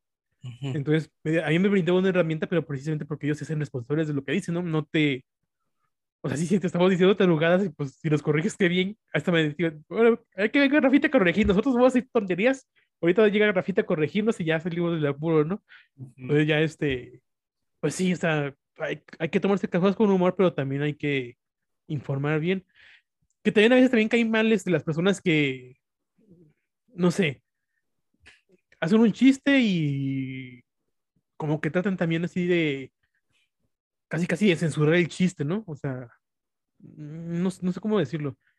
Me ha pasado así de que, no sé, no sé, no sé, a lo mejor no sé cómo expresarlo para que no se escuche así feo, pero Dice una persona un chiste. No, dice una persona. Es que no quiero mencionar al creador de contenido, pero. Lo censuro, lo, lo, muteo, lo muteo, no pasa nada. dice, alguien, dice alguien un chiste y luego sale esa persona a decir, a desmentir ese chiste, pero de manera muy agresiva, y eso no tampoco es correcto. Ah, ya, ya, ya te entendí. Ya, ya te entendí. Sí, sí. También eso no lo considero correcto. Sí, no, no, no. Inclusive ese tipo de actitudes hacen que la gente se aleje también de la ciencia.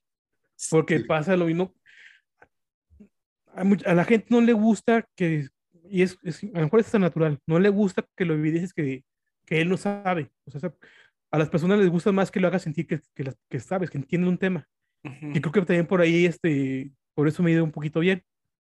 Porque hago, hago que las personas, mira, es que sí sabe las cosas, simplemente hay que acomodarlas para que te des cuenta que sí lo sabías. que está bien cómo me gusta mirar las clases, ¿no? Este, ocasiones que llega un profesor muy sangrón y que aquí hace con términos muy técnicos todo y, termina el muchacho aburriéndolo, simplemente haciéndole, no, esta materia no me gusta para nada porque está bien difícil. Mira, si hacemos las cosas así, tú tienes los conocimientos, simplemente, mira, utilízalos y te vas a dar cuenta que sí sabías lo que te estoy preguntando. Y así es como hago mis videos. Porque si es con una actitud de que no, eso no es correcto, y ese chiste sí es cierto, este, aunque sea un chiste está mal por esto y esto y esto, pues también terminas a la gente alejando de las Sí, sí, sí, o sea, hay maneras de, de corregir y todo. Y, siempre, por ejemplo, sí me ha tocado corregir a, gente de manera, pues, no, no, no, muy cordial. O sea, cuando ya son, ya son haters, se nota que no sabes porque nada, a ver.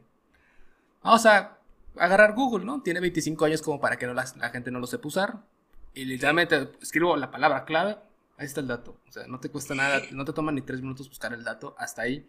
Pero hay otros que sí me, por ejemplo, el mismo Gerardo Vera, que muchas veces dijo, ha dicho, yo no sé de economía, o sea, pero pues pueden decirle estos güeyes, este, qué opinan y todo eso, o me escribí por separado, y güey, puse este video, ahí me cuentas qué tal. Ah, pues va. Este, y lo veo y ya lo explico. O sea, justamente como dice Gerardo, shalala, shalala, shalala. O, pero hasta aquí eh, fue un poquito diferente, o así conoció a la Polly Padilla. que menciona lo de los tulipanes y dijo, ¿sabían que se hizo un desmadre históricamente, económicamente? Pero yo no sé, ahí etiquetan a alguien de economía, pues me etiquetaron y expliqué. Ah, pues es así, chala, chala, chala. Entonces como que hicimos el, el match, la apoyo y empezamos a llevar. Entonces, pero porque hay maneras de, de, corregir, o a veces, por ejemplo, el David Baca, que igual es de cine, hizo, hizo un video de broma de lo de los billetes, pero es broma, hasta ahí. Y me, me etiquetaron y jajaja, deja ver gente, como ya saben, es bait. Pero hace una pregunta genuina, porque la pregunta, si puede ser un video de bait, la, la pregunta puede ser genuina. Por ejemplo, el famoso, ¿por qué no se imprimen más billetes? Que muchos me lo han preguntado hasta con pena del, güey, chances tonto, es un planteamiento que mucha gente se sigue haciendo, no importa la edad. Porque por planteamiento lógico puede sonar padre, pero a ver, es un poquito más complejo. Entonces agarré el video de David y lo expliqué, pero partiendo del hasta aquí es chiste, a ver, te voy a contar por qué. Y súper tranquilo, y, y en la misma entrevista lo menciona. Que lo etiquetaron, le mentaron la madre, y que él disfruta hacer enojar a la gente, pero que si hubieron otros economistas o encargados del área explicarla de manera agresiva, y pues eh, de hecho, en ese video fue que hicimos, que hicimos conexión. Porque alguien le puso, lo etiquetó, ay, güey, entrevístalo. Y yo, si él jala, yo jalo. Y él siguió mi video. Ah, jalísimo, shala, porque no lo agredí. O sea, sí, sí. Se trata de corregir, aprender partiendo desde la línea de hasta aquí, sí, sí, pero aquí es la parte real. Sí, sí, es lo chido. Este, agarré el cotorreo para, para poder llegar a más gente. Hay que saber aprovechar todas esas oportunidades. Y, me mencionaste hace ratillo de cómo te entretenías. ¿Cómo son, cómo, ¿Qué haces en tus tiempos libres? ¿Qué hace Rafita Carvajal cuando es su momento para ti mismo? Este, e, es que, bueno, esto ya se convirtió en mi primer pasatiempo, esto de las redes sociales. Antes, este, salía a caminar bastante, me gusta mucho caminar. Esa, esta costumbre la perdí con la, con la pandemia, tengo que retomarla. Este, pero me gusta mucho caminar. Eh, pero esto se ha vuelto mi pasatiempo. Ahora genero un poco de ingresos porque he monetizado algunas redes sociales, pero es, sigue siendo mi pasatiempo principal. Eh, me gustan mucho las películas, me gusta mucho el cine, me gustan mucho los bochos. También este, ahorita ya lo tengo ahí parado porque necesito dinero para poder invertirle de nuevo. Pero me gusta mucho arreglar mi bocho. Yo, yo, solo, yo le hacía la mecánica a mi carro. Este, ese, ese, bochito me ha tocado desarmarlo por completo, con gente que sabe más que yo, mucho más que yo, pero me ha tocado desarmarlo por completo, volverlo a armar, pintarlo, entonces ese también era mi pasatiempo. Este, pero sí, o sea, básicamente mi día a día, sí, por, por resumírtelo, es este, entro a las 8 de mi escuela, salgo a las 5 de la tarde, este, me gusta hacer de comer, yo me hago de comer, ya para eso me dan las 6 de la tarde, este, vi un ratito la tele, alguna serie que me gusta. De hecho, lo, lo hago mientras como. este, porque como vivo solo, pues mientras como veo algo de, televisión, este, saco algunos pendientes. Generalmente los pendientes los voy haciendo, los hago caminando. Este, o los hacía caminando, he perdido un poquito esa costumbre. Y este, y ya me pongo a revisar aquí, a ver qué hay en las redes sociales para contestar, porque mi contenido depende mucho de las preguntas que me hace la gente. Y este, eh, los fines de semana voy para Durango porque digo que voy, este, no vivo en Durango, vivo en Santiago Pasquiaro. Entonces voy para Durango a ver qué se les ofrece ahí en la casa de mis papás y pues rápido se pasa el tiempo. ¿Y cuándo fue la última vez que pensaste en cómo te sientes? Mm, hoy, presidente, hoy. Presidente, porque quería dar un, un, poquito de descanso porque empecé a sentir que como que ya me estaba entrando un poquito de ansiedad por crear contenido. Este, como que tengo que crear, tengo que hacer video para la tarde. Y dije, no, no tengo por qué hacerlo. Sí. Así los hago luego por gusto. Sí, Entonces, la gente luego cree que es solo grabar y es un, te un conflicto de tengo que cumplir. Y es el, pues porque TikTok luego castiga chistoso. Sí, sí. Entonces digo, no, no, no, no, o sea, sí. No, entonces dije, no, no, no. Este, de hecho, ni ayer no subí nada de videos porque no, simplemente que dije, bueno, también salí de vacaciones a lo mejor tenía un poquito, de vacaciones también aquí de las redes sociales. Entonces, mm, es más, de hecho, el video que subí, el, fue el último que subí el sábado, ya lo tenía hecho. Entonces tampoco hice nada el sábado, ni ese fin de semana no hice nada de redes sociales. Lo que tenía ya lo tenía hecho, nomás lo, los tenía programado, nomás lo subí, se, subió automáticamente. Y este, pero sí, este fin de semana he estado pensando en eso. Porque como que sentí la presión de que tengo que subir, tengo que subir. Y luego, no, pues hay que hacerlo por gusto, no por, porque tengas que cumplir, no es un trabajo, es simplemente tu pasatiempo. Entonces, este, sí, este, precisamente este fin de semana estuve pensando en eso. Fíjate que a, mí me tocó, me, me, pasó mucho con los libros del, yo soy muy fanático de leer desde la preparatoria, se me inculcó en, un seminario para ser sacerdote, la lectura, entonces pues le agarré muchísimo el gusto a leer, ¿no? De todo tipo de libro, pero empecé a leer libros académicos, hay un punto en el que dices, ya, ya leí mucho Percy Jackson, Harry Potter, ya eh, empecé a leer libros académicos, sobre todo para la escuela, pero llegó un punto en el que ya leía tanto por el tengo que saber más, tengo que saber más, tengo que saber más, que dije, ya no tengo ganas de sentarme a leer. O sea, como que perdí la intención. No, lo mismo con los videos. al inicio era, tengo que, tengo que enseñar, tengo que enseñar, tengo que hacer un video. Y como que llegó, llegué al punto del, pues esto, esto me gustaba, o sea, esto me, me, sentaba, era mi momento de relajarme. Sí. Entonces, este, me dice, me dice uno de mis mejores amigos, pues, güey, ¿cuál fue el último libro que leíste de fantasía? Y yo, y yo creo que fue este.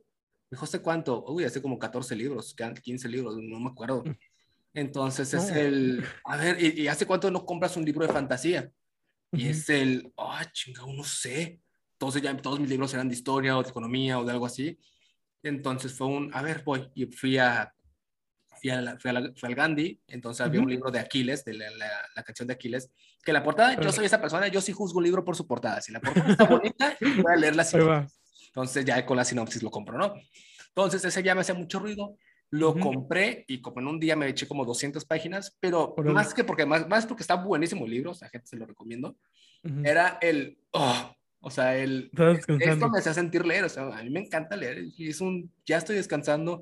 Los videos lo mismo, me di como una semana de break, porque quería que me naciera hacer videos, y si estaba el, ay, voy a perder como que el, el tráfico de TikTok, le dije, nene, nene, relájate un buen, entonces ahorita que gracias a Dios ya me estoy, ya estoy creciendo en las redes y todo, por ejemplo, o con el podcast se la van a andar contactando y alineando y agendando, sí está la parte del, ay, quiero descansar, y descanso, o sea, me puedo sentar, me pongo, un jueguito y tan tan, pero es el, me está gustando volverlo a hacer, o sea, como que empecé ya a dividir del, sí, tengo que subir un video a la una, pero si no lo subo no hay pedo, o sea, hasta ahí no, no, no, pasa nada, como que esa división que la gente cree que, digo, que nada más nos sentamos a hacer un video, a ver, no, hay una investigación previa de aquello para no regalar. Sí, para muchos videos. Para y hay veces que, por ejemplo, hice un, yo, yo tengo una sección de crear banderas, crear un país, este no sé, ¿cuál es, ¿qué PIB tenemos? El PIB de, uso un filtro, tenemos el PIB de Zimbabue, ni pedo, y como que empezó a comentar de eso, ¿no? Entonces, ¿qué, ¿cuál es nuestra inflación? La de Venezuela, puta, y jajaja, este, porque es la bandera que me salió. Pero me, me preguntaron cuál es el país más promedio del mundo. Entonces, nada más revisar el PIB mundial. Revisar, no? ¿Mm? No, que sí es complicado investigar eso. Sí, sí, o sea, como que los, los indicadores tuve que buscar cuál es el, el, el, total, cuál es el que cumple más con los parámetros, este, luego los años, hay países que no, no emiten su, su, información actualizada, por ejemplo, Corea del Norte, evidentemente se sabe. evidentemente se sabe por qué. Pero todo eso, nada más en el PIB promedio, tardé como dos horas. Sí, sí, sí, sí. Para confirmar la información, para alinear, para ver qué consideraba que no. Entonces era un video que dije, ah, lo hago en 10 minutos, tardé como 3 horas en hacerlo. Sí, sí pasa, sí pasa. Este, y a veces pasa también que cuando los videos que piensas que grabaste mucho, o sea, que te esmeraste mucho para hacerlo y que piensas que va a tener muchos views, nada. Y luego haces uno así de en el carro y ¡pum! Son los que millones. fíjate que eh, eso, si hay gente que va a empezar a hacer contenido, spoiler. ese es un punto de madurez muy grande, porque justamente todos pensamos el, no, hombre, es que este sí me mamé, está súper padre el tema, el investigado, la luz, el diseño, la, edición, y tiene 5 mil views. Y el, puta, me quedan 5 minutos, lo grabas así, todo mal grabado, sin luz, todo despeinado, 3 millones, y dices. Simón, así pasa. Y dice, a todos nos pasa, y como que eh, lo, he platicado con varios, con, sobre todo con Grigoman, con Jeremy Shepard, me dijo, a partir de ahí, le bajas. O sea, es el... No es como que dejas de hacer los videos de calidad, pero, es lo most. Ajá. dices, si hay un video grabado en cinco minutos, está bien. O sea, empiezas a tener, tener tu sweet point, tu sweet spot. de, puedo meterle producción si yo quiero meterle producción. Sí, sí, sí. Y si, no, no, también está bien. Sí, si, si le gusta a la gente, pues así lo hacemos. ¿Para qué? Y como entrando ya la, la, la, última etapa de la entrevista, ¿cómo ves a tus alumnos? O sea, no es como que, ay, súper buenos muchachos, no, no, no. ¿Cómo ves, pues, la parte de la importancia de formar más que profesionales? O, mejor dicho, ¿qué crees tú que es lo más importante de, de enseñar a alguien? O sea, por lo que nos has mencionado, no, no, la prioridad no solamente información, información, información, información. O sea, ¿cuál tú creo que consideras que es lo como que lo primordial que un profesor se debe de enfocar? Mira, ahorita hay mucha información por todos lados. Tenemos la fortuna del Internet. En, todos lados puedes encontrar este, eh, información de todo tipo. Yo creo que lo único que le puedes ahorita aportar a un estudiante es tu experiencia. Este, o sea, sí, por lo que tú pasaste y compartirle eso. Porque la información está así bien fácil de conseguir actualmente. Y también algo que les debo enseñar es cómo, bueno, primero tu experiencia, cómo resolver problemas a partir de lo que tú viviste, porque a lo mejor a ellos les puede servir. No me gusta poner este, sí lo hago porque pues es parte de la enseñanza, de poner problemas de libro, sobre todo como ejemplos, pero más que nada yo no soy de poner exámenes y nada, ese tipo de cosas. Me gusta más que desarrollen como proyectos, como si estuvieran trabajando ya para una empresa o que tuvieran que poner ellos su, su propia empresa este, ejemplos reales de, que, de lo que ha pasado así en las, de lo que ha tocado ver a mí en las industrias, diseño de equipo, diseño de, por ejemplo, de termodinámica, me gusta poner diseños de pasteurizadores, en qué se deben de fijar para comprar tal tipo de tuberías, de tal tipo de, láminas para hacer el pasteurizador, este, que se fijen bien cómo buscar este, las normas que deben de cumplir, más que se las aprenden de memoria, que se aprenden en la literatura de memoria, que aprendan dónde está la información para que ellos solitos la busquen y sepan cuál es la información que les va a servir, cuál es la información de calidad, y despertarles que les guste la, la asignatura que les estás dando para que, para que no se les haga tan difícil, para que la disfruten, para que ellos, como si, les enseñas lo interesante de esa asignatura, ellos solitos se van a, van a tratar de buscar más información sobre lo que les están enseñando, porque hasta a lo mejor hasta la convierten en su pasatiempo. Entonces, este, más que nada es lo que trato yo de despertarles, hacer que, pues despertarle la curiosidad, este, trato de evitar, sí, ser el, o sí, es el típico maestro. Hay muchos compañeros que les gustan, no, que yo tengo tantos reprobados y cosas así, ¿no? Presumen así los números de los reprobados. Conmigo solo pasan dos. el 10 es uno para Dios. Ándale, sí, sí, eso no, no, no, no, no, no, no me gusta para nada. Este, y también, por ejemplo, trato de evitar los exámenes. ¿Para qué sirve un examen? Sí, sí, a veces sí, sobre todo sirve como para autoevaluarte. Así como que, a ver, si nada quiere alrededor, ¿qué tanto sé? Entonces, esa creo que es la única parte de rescatar de un examen pero me gusta más que, ok, mira, esto, eso te va a pasar en el trabajo. ¿Por qué dejó de fermentar tal bicho? ¿Por qué este, se te contaminó tal cultivo? ¿Qué es lo que vas a hacer? ¿Cómo lo vas a resolver? Este, te están pidiendo que diseñes un pasteurizador, un enfriador de leche para tal, para tal día. ¿Qué es lo que tienes que hacer? ¿Dónde tienes que buscar? ¿Qué material tienes que comprar? O sea, es lo que me gusta enseñarles.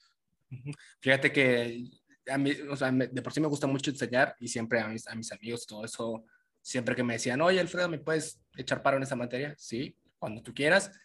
Este, y siempre he dicho que algún día voy a ser profesor, ya de mayor. O sea, ya yo quiero ser ese profesor viejito buen pedo, que, califica, o sea, ahora sí que no es, no es promoción al, TEC, yo soy del TEC. Este, sí he tenido muy buenos profesores, la mayoría sí eran muy buenos profes, pero hay unos que sí digo, no, te rifaste como profesor, me enseñaste demasiado, pero en los exámenes si yo estoy enemigo de una calificación, no determina tu conocimiento. En los exámenes echan muchos parámetros del, desde cómo te lo preguntan, en qué, en qué tipo de exámenes, opción múltiple, preguntas abiertas, preguntas, de aplicación, como que influye mucho. Yo era pésimo, pero, y, soy, todo lo que sea opción múltiples, ya, o sea, yo ya perdí mentalmente el examen desde que veo que hay opciones. Porque en el momento que dudo, ya lo sí. Y si, eh, si hay un inciso que dice todas las anteriores, ya valió más y busco justificar todas las opciones. busco que a huevo sea esa la respuesta correcta y entonces empiezo a flaquear.